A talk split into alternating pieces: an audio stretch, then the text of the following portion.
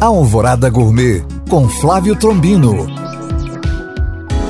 Olá, meus queridos ouvintes. último dia 20, sexta-feira, foi Dia Internacional do Queijo. Mas para nós mineiros, todo dia é dia de celebrar o queijo. Então hoje começa uma série dedicada a ele. E a primeira receita é bolinhas de queijo frita. Ingredientes: duas colheres de sopa de manteiga, uma xícara de chá de água, uma colher de café de sal, uma xícara de chá de farinha de trigo, três ovos batidos, duas colheres de chá de queijo parmesão ralado. Modo de preparo: em uma panela, coloque a manteiga, a água e o sal e leve ao fogo até ferver. Adicione a farinha de trigo e mexa até desgrudar da panela. Retire do fogo e acrescente os ovos e mexa com a colher. Coloque uma xícara de chá de queijo e misture. Separe em porções com uma colher e frite em óleo quente até dourar. Escorra em papel toalha e passe no queijo ralado restante e sirva.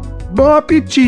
Para tirar dúvidas ou saber mais, acesse este podcast através do nosso site alvoradafm.com.br ou no meu Instagram Flávio Chapuri. Eu sou Flávio Trombino para Alvorada FM.